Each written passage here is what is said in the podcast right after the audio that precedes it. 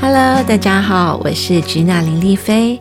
我今天要说的故事是圣诞老公公变瘦了。圣诞老公公为什么会变瘦？他变瘦跟我们的地球是有关系的哦。到底有什么关系呢？我们今天就来听听这个故事吧。我们开始喽。晚上睡觉前的说故事时间是安安最喜欢的时刻。圣诞节快到了，今晚在听故事之前，安安好奇的问：“我最喜欢圣诞节了，收到礼物好开心哦！圣诞老公公会送礼物吗？圣诞老公公跟北极熊在北京开心吗？”让我们来看看故事书里怎么说。爸爸说：“很久很久以前。”圣诞老公公跟北极熊一样，住在冰天雪地的北极圈。圣诞老公公每年都在准备圣诞礼物，日子过得忙碌又快乐。但是后来世界变得很不一样，圣诞老公公跟北极熊就越来越不快乐了，因为地球温度持续上升，越来越暖和。本来很冷很冷的北极圈，很多冰雪都融化了，大片大片的永冻土也融化了，到处是塌陷的地面，树木东倒西歪，融化的雪水满地流窜，切出一道道的小水道，海冰越来越少，北极熊休息的地方也越来越少了。这些因素使得海平面上升，许多海边的大都市经常淹水，居民纷纷搬走，住宅区、商业区渐渐的荒废，而且还常常有野火，房子被火吞噬，居民只好另外寻觅住处。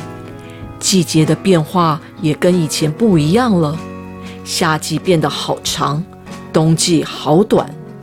每年的圣诞节，气温常常创新高，因为环境变化太大，圣诞老公公几乎每年都要搬家，寻找新的地方住，而且常常新的房子才盖好，就因为冰层融化，造成地层下陷，垮掉了。经年累月不断的修理旧房子，盖新房子。圣诞老公公觉得好累，好累。他变得越来越瘦，原本红润、圆嘟嘟的脸颊渐渐凹陷。麋鹿的情况也好不到哪里去。它们主要的食物是冻土带来的植物，夏天吃青草、叶子和蘑菇，冬天则是寻找积雪下的地衣和苔藓来吃。但因为气候暖化，下雨取代了下雪。天冷的时候，地上的雨水结冰，盖住麋鹿的食物，它们没办法挖开冰，只好游走各地，到处去觅食。圣诞老公公拿着摇铃，到处寻找足够拉雪橇送礼物的麋鹿，但是却变得好困难。圣诞老公公为了找麋鹿，连吃饭的时间都没有，还要准备那么多给小朋友的礼物，他又累又饿，瘦到连圆圆的肚子都不见了。听到这里，安安满脸忧愁地问爸爸：“圣诞老公公好辛苦哦，怎么办？”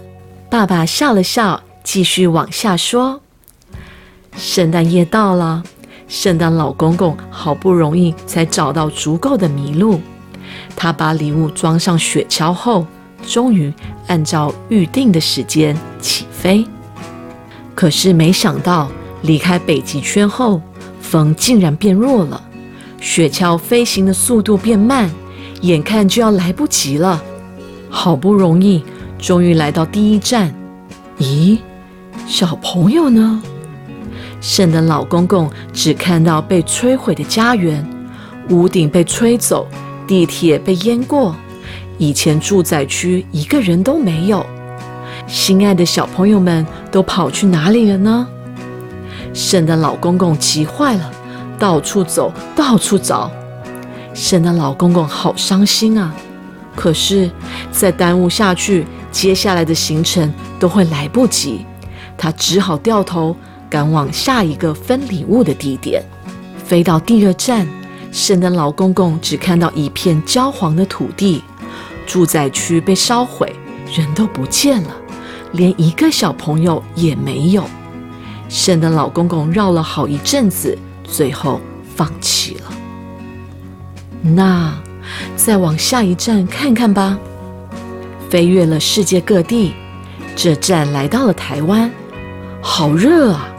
街上好多人都穿着背心，圣诞老公公也热得满身大汗，脱下大红色的圣诞袍，露出北极正流行的红彤彤背心。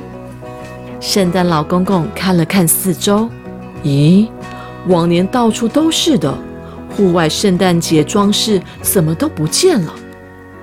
怎么圣诞节的气氛这么淡？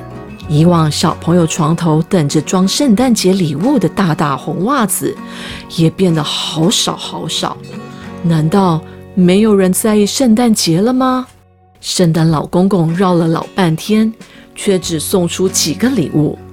眼看天快亮了，只好把雪橇转了方向回去吧。圣诞老公公在汗水与泪水中完成今年的任务，疲倦的睡着了。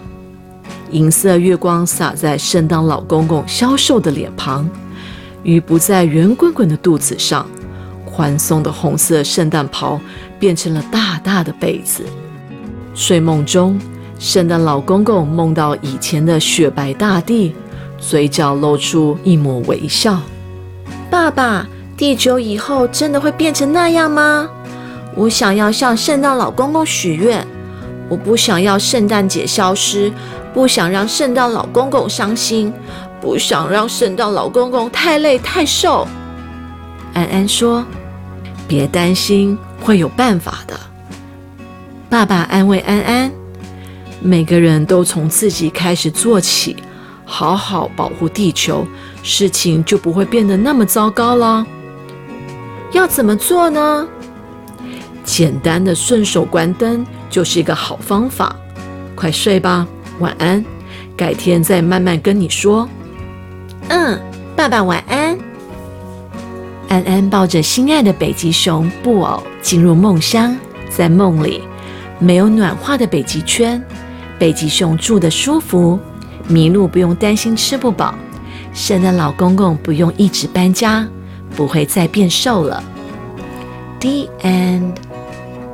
小朋友们，我们可以一起来帮助圣诞老人，让他不会继续这样变瘦，也可以让麋鹿呢有东西吃。那我们要怎么做呢？可以救救我们的地球。